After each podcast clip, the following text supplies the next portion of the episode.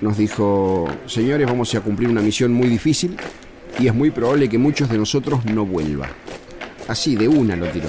Y tenía razón. Fuimos 128 hombres y volvimos 121. Esa compañía tiene siete héroes. Miedo. Patria. Vida. Nosotros. Junio. Valores. Fuego. Frío. Guerra. Abril. Principios. Hambre. Cartas. Bandera. Compañero. Lluvia. Bombas. Silencio. Muerte. Mayo. Volver. Regreso.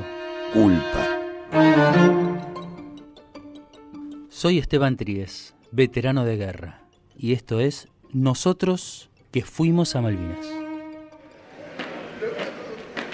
También nos dijo, señores, si hay alguno que no se encuentra en condiciones físicas o psíquicas de ir, que me lo diga acá y que no me lo diga en el campo de batalla.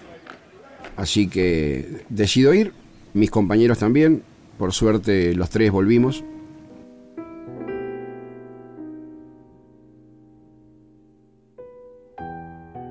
Víctor Manuel Villagra nació en uno de los grandes barrios que tiene la ciudad de Buenos Aires.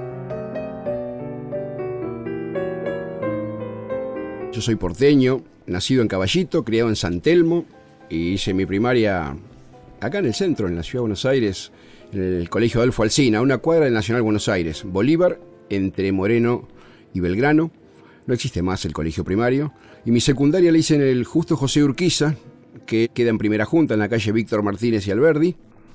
Así que ahí hice mis cinco años de secundario, me recibí en el año 80 como perito mercantil, ingresé a mi universidad en el año 81, en la Universidad del Salvador. Mi intención era ser analista de sistema, ¿no? Y hoy la verdad que les tengo una bronca a las computadoras, no las sé ni prender, pero bueno. Quise pedir prórroga porque en el 82 me tocaba el servicio militar, soy clase 1963, y no pude pedir la prórroga porque debía una materia de la secundaria, una materia que gracias a Dios no existe más hoy para el comercial, era estenografía o taquigrafía, los palitos, los, Los palitos, circulitos los puntitos. y los puntitos y todas esas cosas raras, bueno. Como debía esa materia no, no pude pedir la prórroga porque no era alumno regular de la Universidad del Salvador, así que entré al sorteo y bueno, entro al sorteo y que salga lo que salga. Villagra y sus 18 años ingresaban, en febrero de 1982, a la Armada Argentina para hacer la colimba. Cero, orden 713. Me tocó 992. Casi se cae del bolillero el negro. Pero bueno, después sí, en julio ya di la materia, me recibí completo, pero ya no había tiempo de pedir prórroga. Así que el primero de febrero ingreso a cumplir con mi servicio militar obligatorio, donde hoy está Jumbo, que estaba la incorporación del Distrito Militar Buenos Aires, está el regimiento de Uno Patricios. Y de ahí, bueno, a Parque Pereira Iraola, el CIFIM, Centro de Instrucción y Formación para el Infante de Marina, el primero de febrero. Y estuve todo febrero y todo marzo haciendo la instrucción y los últimos dos días de marzo por ahí me toca destino para cumplir 12 meses más porque en la Marina eran 14 meses. Y bueno, me tocó baterías, pasando Puerto Belgrano. Y dentro de baterías me tocó el Vico Batallón de Infantería Comando. En ese de- interín pudiste hablar con tu familia, Eh, mantenerla sí, mantenía, mantenía una, una relación, digamos, de, de- que me vinieron a visitar al, al Cifín. Ahí tomé mi primera comunión. Mirá, Y bueno, salí franco ese día. Salí franco, crucé la vía para el otro lado, es decir, era un yuyal. no había mucho para ir. No eran más de 100 metros de franco. Y bueno, vino mi madre y me despedí porque ya me iba a mi destino sin saber cuál era mi destino. Y después sí, cuando ingreso al batallón, ya te digo, si no fue el 29, el 30 de marzo por ahí, a los dos o tres días se recuperan nuestras Islas Malvinas. La Junta Militar comunica al pueblo de la nación argentina que hoy la República, por intermedio de sus Fuerzas Armadas, ha recuperado las Islas Malvinas, Georgias y Sandwich del Sur. El 10 de abril del año 82 recibo la visita de mi madre. Ella me, me viene a visitar llorando, me abraza y me dice de que no quiere que yo vaya a la guerra. Y bueno, yo le decía de qué guerra me estás hablando, porque no, no, no hay guerra. Y me dice, no, porque los ingleses van a venir. Y le digo, pero a ver, ¿de dónde sacaste eso, vieja? Le digo, quédate tranquila porque acá por lo menos no hay movimiento dentro del batallón para ir a Malvinas. Y de haber movimiento y de, de haber sido designado este batallón para ir a Malvinas, no me van a llevar a mí, que soy un soldado que recién terminó la instrucción. Así que bueno, me dan tres horas de franco, tres horas, ¿eh? no, no, no, no tres, tres semanas ni tres, no, no, tres horas de franco. Nos vamos a Punta Alta, que es la ciudad civil que tiene Puerto Belgrano. Y obviamente, bueno, como todo soldado que sale, lo primero que pide es el pebete de jamón y queso y la gaseosa, ¿no? Así que la tranquilicé a mi madre, la convencí, se quería quedar para que yo el domingo nuevamente tuviera tres horas de franco. Le dije que no, porque no tenía sentido. Primero que no sabía si me iban a volver a dar tres horas, porque si un soldado nuevo que te, se va todo el fin de semana se va afuera. Así que le digo, y si no me dejan salir, vas a pagar hotel, te vas a quedar un día y no me vas a poder ver. Así que volvete. Además, otro de los motivos por el cual yo quería que vuelva, el domingo 11 de abril era aniversario de casado de mis padres y a su vez era domingo de Pascua. Entonces la convencí, se volvió, media rezongando, pero volvió. Esa Pascua su madre llegaba a Buenos Aires y Víctor iniciaba, sin saberlo, el viaje a las islas. Y justo ese 11 de abril, cuando ella estaba llegando a Buenos Aires, nosotros estábamos haciendo Diana y nos convoca en el casino de suboficiales, el hoy suboficial mayor Enrique, sería cabo principal, o suboficial segundo, no recuerdo, donde nos convoca a toda la compañía y nos da la noticia de que habíamos sido designados como única compañía en la historia de la Infantería Marina que iba a manejar ametralladoras pesadas 12,7. Son ametralladoras antiaéreas, grandes como un escritorio, y pesan con munición y todo más de 100 kilos. Se maneja entre cuatro soldados. Y él decía, ¿no? Que tenemos el orgullo y el honor. Y claro, yo lo miraba y yo decía, el orgullo y el honor los sentirás vos, que sos militar. Yo qué tengo que ver en esta. Hoy entiendo y estoy tan orgulloso como él de haber pertenecido a esa compañía, seguro, ¿no? Fue muy franco, fue muy sincero. Nos dijo, señores, vamos a cumplir una misión muy difícil y es muy probable que muchos de nosotros no vuelva. Así, de una lo tiró. Obviamente nos relojeamos entre nosotros a ver quién será y tenía razón. Fuimos 128 hombres y volvimos 121. Esa compañía tiene siete héroes. También nos dijo, señores, si hay alguno que no se encuentra en condiciones físicas o psíquicas de ir, que me lo diga acá y que no me lo diga en el campo de batalla. Desaparecer, mañana en formación, escucho la respuesta. Claro, cuando en infantería de marina te dicen desaparecer, tenés cinco segundos para volar de ahí. Bueno, es un domingo, tenés franco para coser botones, para planchar ropa, para lavar, para caminar por ahí, para leer, escuchar radio, libre. Y bueno, empecé a analizar si tenía la posibilidad de no ir. Y yo digo, a ver, si es algo nuevo, es un arma que no la conocen las demás tandas, porque cuando yo ingreso éramos tres soldados nuevos nada más en la compañía. Los demás ya venían de seis meses, ocho meses y diez meses de servicio militar. Había soldados antiguos. Y si es algo nuevo, da lo mismo tener dos meses de servicio militar que tener diez meses de servicio militar. Así que decido ir, mis compañeros también, por suerte los tres volvimos. Y así fue como el lunes, cuando pidió respuesta, yo dije que sí, nos llamó a los tres, nos llamó aparte, porque éramos los más nuevos, y nos dijo, ¿ustedes están seguros de lo que decidieron? Me pregunta el por qué, los motivos, los que acabo de enumerar, y me dijo, listo, comprendido, va a formar parte de la compañía. Y así fue como nos preparamos en 48 horas y arrancamos.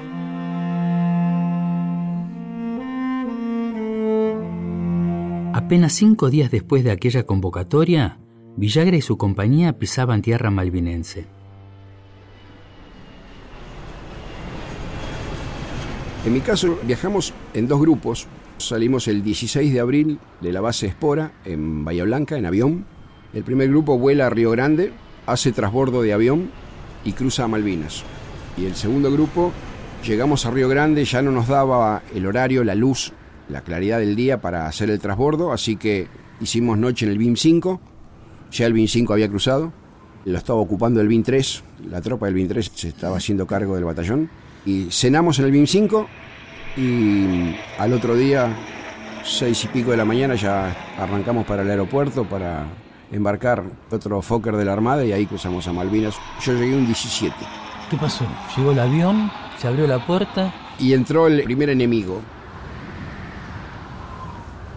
Yo siempre digo que Ni bien bajamos del avión, nosotros nos encontramos con tres enemigos que nos acompañaron toda la guerra. El viento, la lluvia y el frío. Así nos recibió Malvinas, como son ellas. Ellas son así las islas. Están acostumbradas a eso. Y bueno, bienvenidos a otro pedacito de nuestra patria. Y un sentimiento, un, no es un dolor en el pecho, es como que se te agranda el pecho. Y uno dice, pucha, ¿dónde estoy, no? ¿Qué es lo que estoy pisando?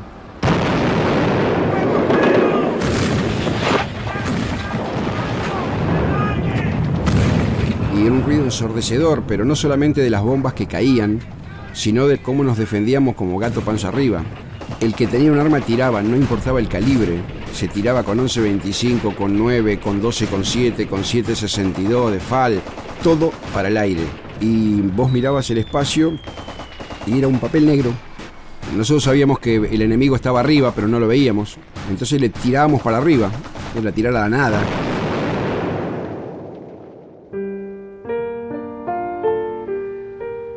Abril. Víctor Manuel Villagra y sus compañeros iniciaban la coordinación y organización del lugar. Se desplegaban arremolinados por el viento, la lluvia y el frío. Acortaban las distancias hasta la península Camber, el verdadero destino. Obviamente ahí rápido a formar y a encontrarnos con el resto de nuestros compañeros. Y ahí había que ir a los destinos dentro de las islas. Porque las islas parecen chiquitas, pero no son nada chiquitas. Nosotros que tuvimos la posibilidad después de recorrerla, después de años, ¿no? Caminar, la verdad que nos dimos cuenta de que son grandes de verdad. Bueno, ahí nos empezaron a dividir porque al llegar una compañía de 12,7, todo el mundo quería tener 12,7 cerca para el tema de la defensa antiaérea. Así que eh, nosotros caímos como que éramos los que sabíamos mucho de la 12,7, en realidad sabíamos un pito, pero bueno, no importa. Nueve ametralladoras quedaron en la zona del aeropuerto en tres grupos de tres.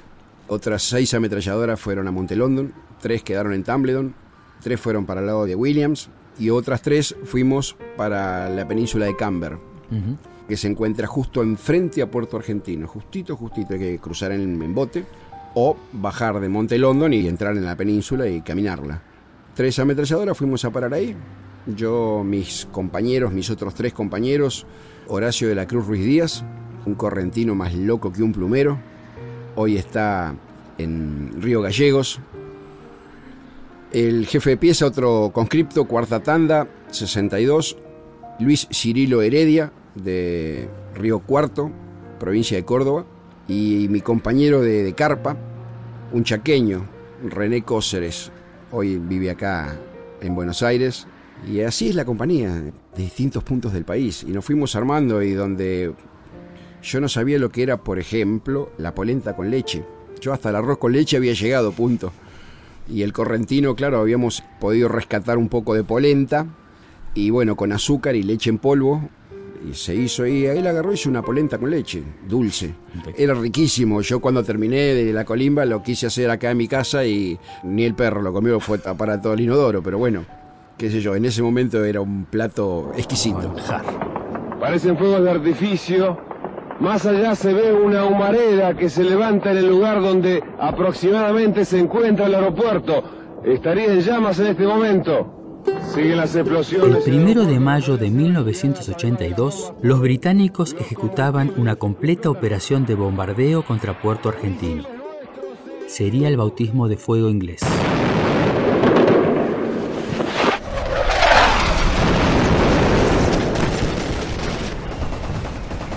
Nosotros estábamos justo enfrente a Puerto Argentino y a nuestra derecha teníamos el aeropuerto. Objetivos primordiales para ellos. Ellos querían marcar en sus mapas dónde estaban nuestras defensas y qué tanto era nuestro poderío. Cuatro y media de la mañana vuelan Vulcan tirando unas bombitas bastante generosas. Nunca habíamos escuchado nosotros un ruido semejante. Yo creo que ni siquiera nuestros instructores lo habían escuchado. Porque una cosa es tirar con munición de fogueo, otra cosa es tirar con munición de verdad. Y era un ruido ensordecedor, pero no solamente de las bombas que caían, sino de cómo nos defendíamos como gato panza arriba. El que tenía un arma tiraba, no importaba el calibre. Se tiraba con 11.25, con 9, con 12,7, con 7,62 de FAL. Todo para el aire. vos mirabas el espacio y era un papel negro. Nosotros sabíamos que el enemigo estaba arriba, pero no lo veíamos. Entonces tirábamos para arriba. Era tirar a nada. Por suerte, en la península de Camber no sufrimos ningún tipo de, de bajas ese primero de mayo. Y así fue como entramos a decir, bueno, señores, esto no es chiste, esto va en serio. Y nos fuimos como acomodando a la guerra, con temor, tomando todos los resguardos habidos y por haber. Gracias a Dios tuvimos una muy buena instrucción, nos habíamos hecho un búnker muy, muy bueno. Tenía que caer la bomba justo ahí, porque si no, no nos hacía nada.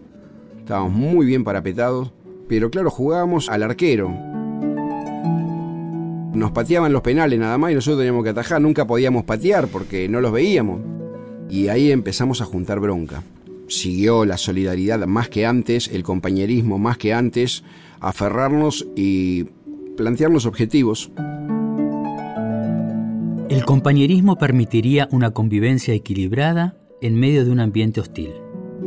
En la Marina, cuando vos ingresás, te enseñan que obviamente cada uno se debe hacer cargo de lo de uno. Así que enrollábamos la bolsa cama después de, de, poder descansar, tratábamos de secarnos porque vivíamos húmedos. Pudimos hacer una parrillita dentro de nuestra covacha, como se le decía. Con maderas podíamos hacer un poco de fuego durante el día, durante la noche no. Y ahí calentarnos o secar la ropa, secar el calzado. Y la convivencia fue buena, por suerte. Yo siempre digo, ¿no? No éramos cuatro, éramos uno. el famoso espalda con espalda existía. Cuando alguien andaba mal, porque no todos los seres humanos nos levantamos de la misma manera a la mañana, en la actualidad. Por distintos motivos, preocupaciones, o quizás por alguna alegría, o quizás por algún viaje que ya no llega y estamos, estamos pasados revoluciones. Y en Malvinas pasa lo mismo. Yo a veces me despertaba y yo soy hijo único y decía, ¿qué estarán haciendo mis viejos? Y yo tenía una perrita. ¿Y qué estará haciendo mi perra? ¿Cómo se llamaba? Jamie. Jamie. Y digo, ¿qué estará haciendo mi perrita? Y quizás uno se bajoneaba y de repente el cordobés me veía que yo estaba en una piedra, si bien estaba mirando hacia el supuesto lugar donde podían entrar los británicos, estaba con la cabeza en otro lado. Entonces me gritaba o me decía o me venía, me hacía un chiste y me sacaba de contexto. Y bueno, y ahí ya reaccionaba. Y al otro día le podía pasar al cordobés y quizás iba yo y le decía, eh, cacho, este, mirá que vamos a hacer esto, aquello, lo otro, como para sacarlo de, de ese mal momento, ¿no? Cuando llegaba la comida, bueno, había que comer y lo que llegó es tanta cantidad y a dividir en cuatro. Y lo que se pudo conseguir, se conseguía para los cuatro. Yo empecé a fumar.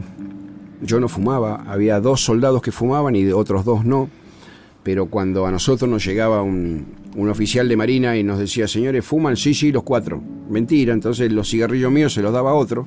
Y así fue como el otro, de tanto me convidaba un cigarro y digo, yo no fumo. Y al otro día o al rato, no, yo no fumo. Y no, yo te doy porque son tuyos. A ver, yo te los regalé. Bueno, dame uno. Y bueno, hasta el día de hoy no dejé el cigarrillo. Uno de los tantos. Una de las tantas cosas la, que deja la guerra. la guerra. La guerra también dejó anécdotas tragicómicas que permitían distraer la crueldad de aquellos días. Uh, a ver, nos fuimos con Luis Cirilo Heredia a buscar el rancho, a donde estaba la cocina de campaña. Teníamos que caminar un kilómetro y pico, más o menos un kilómetro y medio. Y había un galpón donde era el galpón de los víveres. Y de repente eh, se empezó a levantar una neblina, pero espesa. Y entramos al galpón y vemos que no hay nadie. Y encuentro, le digo, mira Cacho, una bolsa de papel madera, que era como una bolsa de supermercado, digamos, no eran esas bolsas grandes de papel madera, sino una bolsa más bien chica, toda cocida, y yo digo, acá hay harina, si no es harina es azúcar, si no es azúcar es polenta, si no es polenta es arroz. Y agarramos de una oreja, una oreja cada uno de la bolsa, y cuando salimos la neblina no se nos veía de los pies a la cintura, no se veía, era como que no teníamos pies. Yo justo me tocó a mí agarrar la bolsa con la mano izquierda y de repente nos damos vuelta y nos topamos con un oficial de Infantería de Marina, donde dicen, soldados, ¿qué hacen acá? Automáticamente saludo uno. Yo puedo saludar porque tengo la derecha libre, pero el otro tenía agarrado con la derecha, no podía saludar. La neblina nos tapaba la bolsa, que la teníamos escondida, si no todavía estaba haciendo la colimba. Y cada vez subía más, se nos veía el pecho nada más y la cara. Y dice, con esta tarde tan cerrada, diríjanse a su posición, ¿de dónde son? De Loma 3.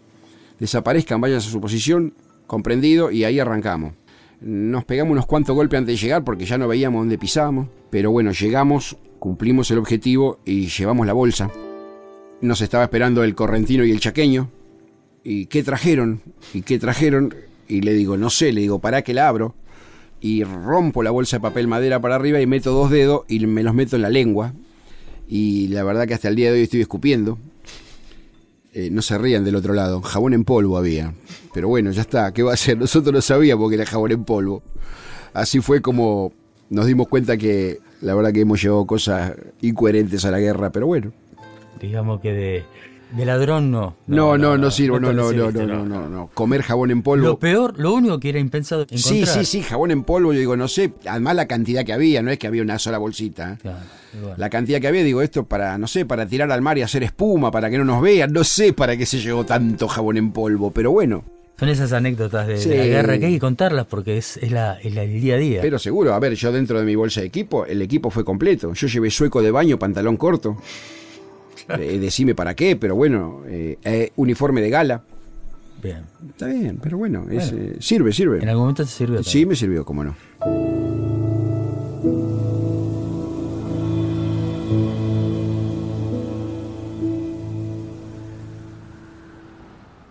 Abril, mayo, junio. La guerra seguía en Malvinas.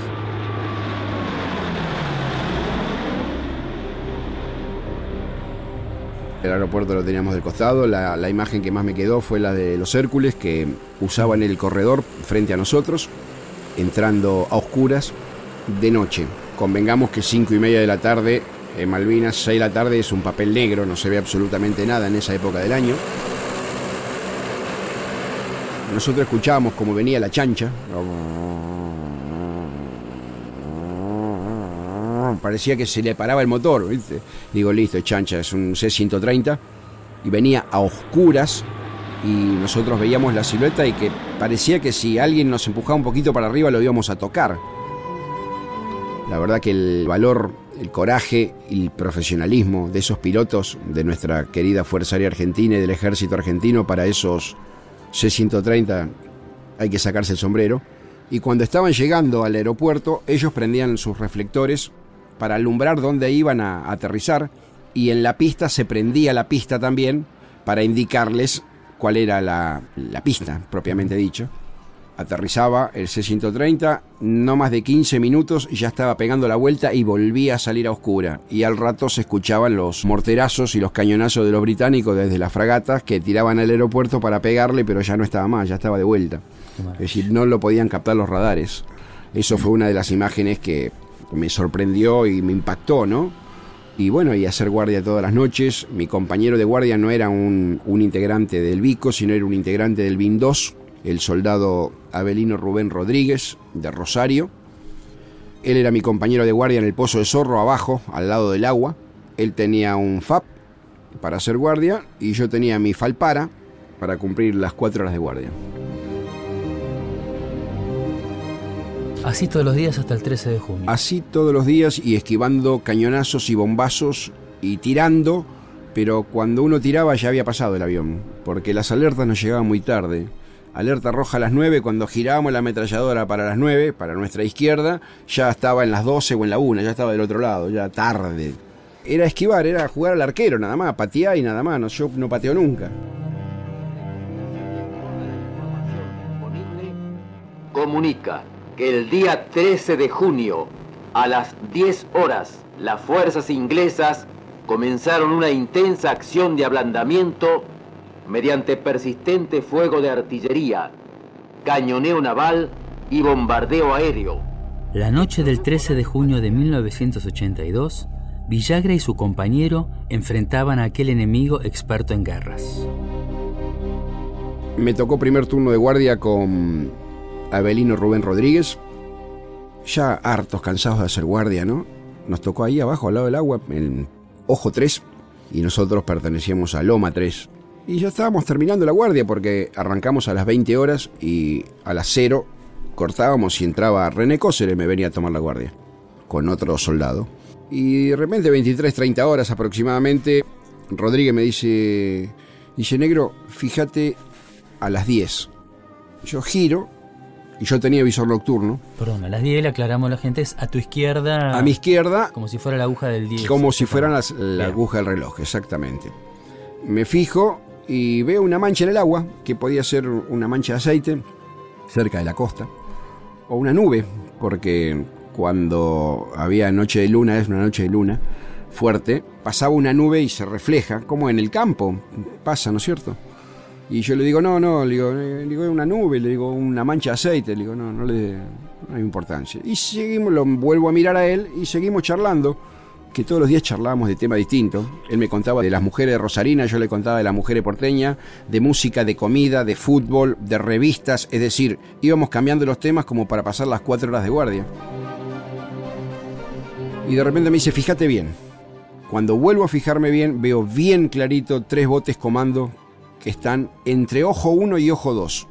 Para que se imaginen, Camber es una cadena montañosa de baja altura, donde tiene muchos picos. Ahí nosotros estábamos ubicados en uno de ellos. Y teníamos a mi izquierda Loma 1 y Loma 2, con unos 600, 700 metros de distancia entre uno y otro. Y abajo, al lado del agua, el ojo. Loma 1, ojo 1, Loma 2, ojo 2 y Loma 3, ojo 3. De ojo 3 divisamos informa automáticamente a ojo 1 y a ojo 2, que era donde estaban las lanchas. No me contestan ni ojo 1 ni ojo 2. Reitero varias veces, ojo 1, ojo 1, acá ojo 3, cambio. No me dan ni 5 de bolilla. Pensamos lo peor. Con arma blanca, si los pasaron a degüello, porque ruido a a munición, a balas no escuchamos. Digo, amigo, los próximos somos nosotros. Fíjate porque ya se comieron cuatro soldados.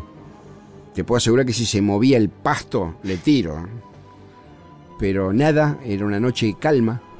Y bueno, digo, ¿qué podemos hacer? Y de repente Loma 2, desde arriba, me dice, ojo 3, ¿qué ven?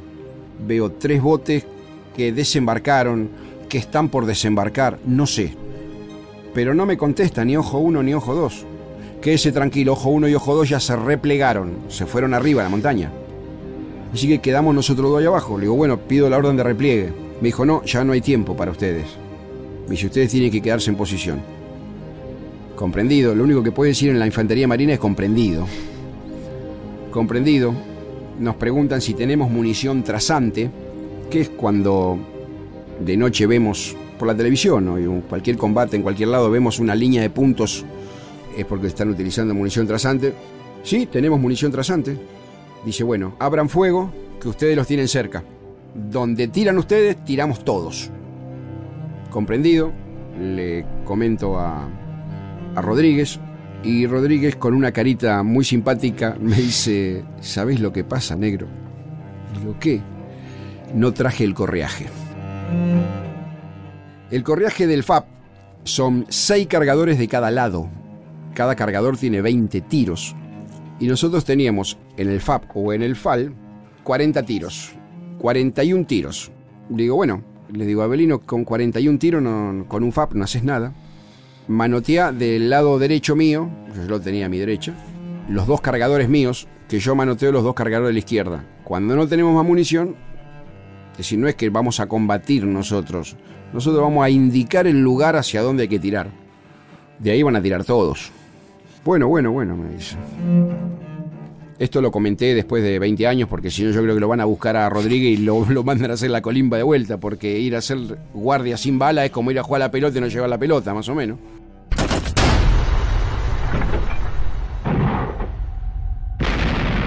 Y así fue como empezamos a abrir fuego y automáticamente pusieron los motores en marcha y se fueron en abanico, uno para la derecha, uno para la izquierda y uno se vino para el lado nuestro. Ahí empezó a tirar toda la península de Camber, no solamente infantería marina, el ejército también, los cañones bitubo los bajaron, es decir, volaba olla, cualquier cosa, volaba marmita, lo que venga, había que tirar. Y ellos se fueron replegando, tirando para cualquier lado para huir. Claro, el que se vino para el lado nuestro nos queda de frente, como si fuera a las 12. Y de repente siento por mi oído derecho un... Los de arriba, que eran un montón, también le estaban tirando al mismo que le estábamos tirando nosotros, con la diferencia que nosotros dos quedamos en la línea de fuego. Automáticamente los movimientos son el carrera mar, cuerpo a tierra, rodilla a tierra, y ahí inventamos uno, que a ver, taparse los oídos los chicos, culo a tierra automáticamente el culo al barro, porque digo, lo único que falta es que un compañero mío me la pegue en la nuca. Y así fue como teníamos al Irizar al lado, el Irizar prende las luces, porque pensó que lo iban a querer abordar a él. Así fue ese 13 de la noche, nos tuvimos que quedar dos horas más hasta que mandaron un rastrillaje porque no se sabía si alguno había podido haber hecho cabecera de playa y estaba ahí. No, no, no, no pudo bajar ninguno. Y al otro día, 14 de junio, ya a la madrugada, como a las 3 de la mañana, 2 y pico de la mañana, volvimos de vuelta a la posición, automáticamente a cargar los cargadores de balas, porque no teníamos. Y no pude dormir, obviamente, eran dos platos playos los ojos. Y al otro día a la mañana, va, el mismo día ya, a la mañana, 11 de la mañana, nos llega la orden de replegarnos. Destruir la 12,7, que a nosotros se nos había trabado, a nosotros, a la, a la posición donde yo estaba. Y con arma y munición cruzamos a Puerto Argentino.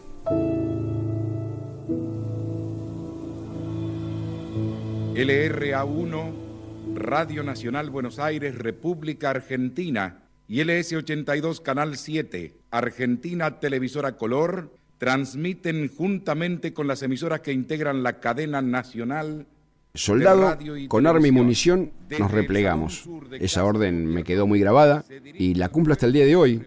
Las armas y la munición la tuve que dejar el día 15 de junio en Puerto Argentino. Yo no firmé ninguna rendición. El combate de Puerto Argentino ha finalizado. Nuestros soldados lucharon con esfuerzo supremo por la dignidad de la nación. Yo sé que hubo un general de la nación con muy buen criterio, aclaro, con muy buen criterio, firmó una rendición. Yo a Malvinas no llevé lapicera, llevé balas, así que yo no firmé nada, yo no estoy rendido, estoy replegado y sigo dando combate. Víctor Manuel Villagra y sus compañeros sostuvieron el combate con ideas concretas. Teníamos tres grandes objetivos y los tres los cumplimos. Primero era a qué fuimos, que fue a defender el pabellón nacional. Primer objetivo, cumplido. El segundo objetivo era volver. Los cuatro teníamos que volver para conocer nuestras familias, que ellos conozcan a mi familia y yo conocer la familia de ellos. Es decir, éramos cuatro hermanos, con ocho padres, es decir, cuatro padres y cuatro madres y un montón de hermanos que en mi caso no tenía y así, era una gran familia. Y bueno, el objetivo era, tenemos que volver. Lo cumplimos, gracias a Dios. Y el otro objetivo era defender a donde nos pusieron, que era la península de Camber. Y había que defenderla, por ahí no tenían que entrar. Y lo cumplimos también.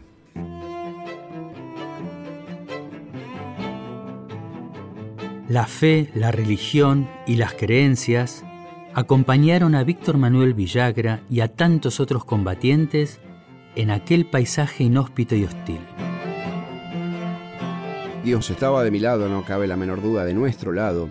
Eh, yo tenía una medalla de la Virgen de Luján de alpaca con una cadena que la llevé a mi servicio militar y me acompañó a Malvinas. Y en esos momentos de bombardeo yo la agarraba a la Virgen y le pedía protección. Le digo, protegeme porque tengo que volver y dame fuerza si me toca combatir.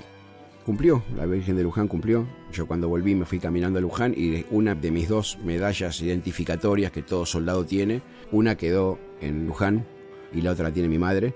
Cumplí porque cumplió conmigo, la verdad que sí, Dios estuvo de nuestro lado. ¿Los demás también rezaban, creían? Sí, eh, éramos, los cuatro éramos creyentes. eh, la verdad que yo lo hacía en forma muy privada. Quizás mal de mi parte, no los hacía participar. Yo tenía mi, mi rosario, tenía mi librito de catecismo. Recordá que yo un par de meses antes había tomado la comunión. Entonces yo leía mi librito de catecismo, ¿no? Y, pero lo hacía solo, lo hacía en forma privada, digamos. No los hacía partícipe. A lo mejor este, se hubieran enganchado, no. A lo mejor ellos también lo hicieron porque ellos también decían, uy, Dios mío, ojalá que zafemos. Por lo menos lo nombraban a Dios.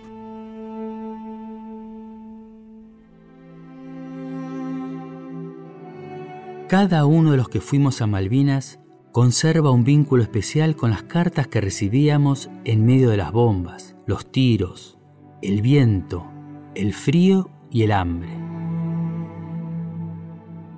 Qué dolor que sentí cuando volví al continente y me di cuenta que no tenía las cartas. Cartas de, de chicos que hoy quizás están escuchando, esos chicos y ya no son chicos. Chicos de, de- de la primaria, cuarto grado, quinto grado, sexto grado, donde nos ponían querido soldadito, yo sé que estás pasando frío y hambre, pero con mi abuela Queca, que te tejió una bufanda, y con mi mamá fuimos al kiosco y compramos un chocolate, y ahora papá nos va a llevar para despachar la encomienda, o las va a llevar al lugar donde están juntando todas las cosas, y te hacían un dibujito de un soldado, un dibujo que puede hacer un chico de cuarto o quinto grado, que era el que hacía yo, un palito era el cuerpo, dos palitos eran los brazos y otros dos palitos eran las piernas, y un casco y una bandera argentina, no sé cuántos millones de metros, y una montaña, y ellos se imaginaban eso. Te agradezco por defender a mi patria, y que pin, que pum, que pan. Y bueno, nos llegaban esas cartas al soldado desconocido, porque no tenían nombre, y cada uno nos quedábamos con cuatro o cinco cartitas, y cada tanto llegaban y yo las iba guardando esas cartas, porque el objetivo era volver al continente, y ese año o al otro año ir al colegio tal y a ese chico mostrarle la carta que él escribió para que no se sienta estafado. Que no todo es yo doné tal cosa y no sé si llegó. Porque eso es que nos pasa siempre, ¿no? Y yo regalé mi bicicleta para los chicos del Chaco y no sé si llegó. Y tienen razón, porque lamentablemente nunca demostramos ese tipo de cosas. Bueno, yo quería que ese chico no se sienta estafado y que ese chico vea, esta es tu letra, bueno, a mí me llegó, gracias, gracias, porque en el momento de Malvinas de la guerra, cuando las terminábamos de leer, era como que nos íbamos achicando y nos ponía muy mal, hasta que leíamos la última carta. Y cuando leíamos la última carta, yo te puedo asegurar que salíamos de ese pozo con unas ganas de combatir. Nos daban un jeringazo anímico terrible esos mocosos. Y bueno, cuando vino la orden de repliegue, yo cruzo a Puerto Argentino y toda esa pila de cartas que yo tenía, porque eran mis cartas, no eran de los otros, ¿eh? cada uno tenía su pila, no las pude agarrar, no, no atiné a agarrar esas cartas, así que no me traje ninguna. Sin sus cartas, Víctor Manuel Villagra regresó al continente para continuar con su vida. Sociedad que no estaba preparada, ni la familia estaba preparada para recibir un veterano de guerra, si nunca hubo una guerra. Entonces la sociedad nos miraba raro, nosotros mirábamos raro a la sociedad. Nos sentíamos extraños. Pude reinsertarme laboralmente, en la universidad lo intenté, tengo que agradecer a la Universidad KS, fui becado, no me daba la cabeza para, para sumar un 2 más 2 más o menos. Y empecé a trabajar en el gobierno de la ciudad en el año 85, el 13 de febrero del 85. Ingresé a lo que era Municipalidad de la Ciudad de Buenos Aires, al Hospital de Niños Ricardo Gutiérrez. Estuve 10 años ahí, pertenecí, los últimos dos estuve adscripto a Presidencia de la Nación, trabajando para la Federación de Veteranos de Guerra. Y después volví nuevamente a municipio, al Hospital de Oncología María Curí. Hasta el día de hoy sigo estando en ese hospital, y hoy me toca ser el coordinador del programa de salud para excombatientes de Malvinas de la ciudad. Trabajamos todos los días por darle una solución al problema de salud que tenga alguno de nuestros compañeros.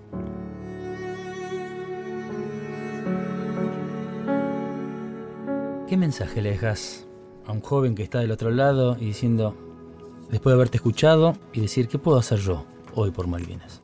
Por lo pronto, a los jóvenes y no tan jóvenes, ¿no? Querer a la patria. Y querer a la patria es hacer las cosas bien todos los días, cada uno en lo que le toque hacer. El que le toca cortar carne en una carnicería, que haga las cosas bien. Que no esté pendiente de quitarle 150 gramos a la abuela que vino a comprar la milanesa. O el kiosquero que es, este no es cliente y le cobro un 10% más. Es decir, vivimos hoy como que qué lindo es perjudicar al otro. Y el otro, el otro soy yo también, porque cuando yo salgo de mi ámbito, a mí también el otro me va a perjudicar. Vivimos así. Vivimos no respetando nuestros símbolos patrios, no respetando nuestras fechas patrias, donde un 25 de mayo, la escarapela, ¿qué es eso? Yo no, yo no vi más escarapelas. El himno, ahora la versión que nosotros teníamos en el colegio o en un acto, por aquellos años era la música solamente y había que cantarlo el himno. Hoy ya viene música y letra.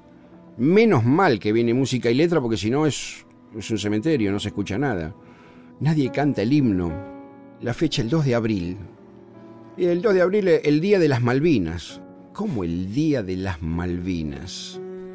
Es el día que se recuerda a esos 649 hombres que dieron la vida por la patria y es el día de aquellos que tuvimos la, la diosa fortuna de poder volver. Es nuestro día.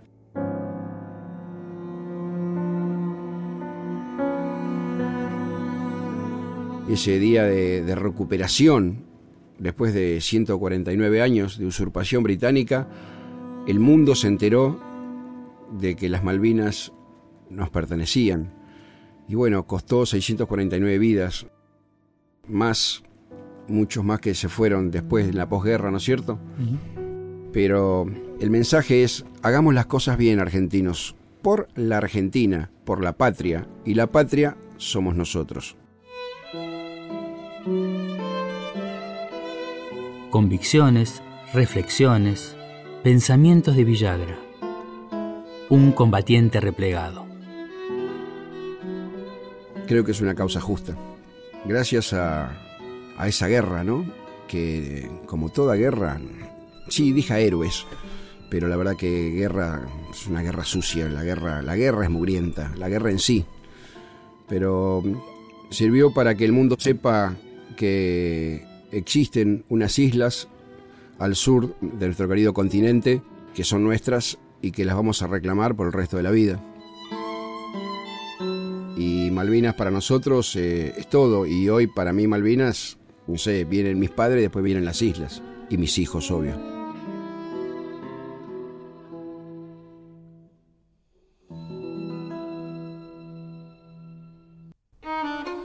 Miedo. Patria. Vida. Nosotros. Junio. Valores. Fuego. Frío. Guerra. Abril. Principios. Hambre. Cartas. Bandera. Compañero. Lluvia. Bombas. Silencio. Muerte. Mayo. Volver. Regreso. Culpa.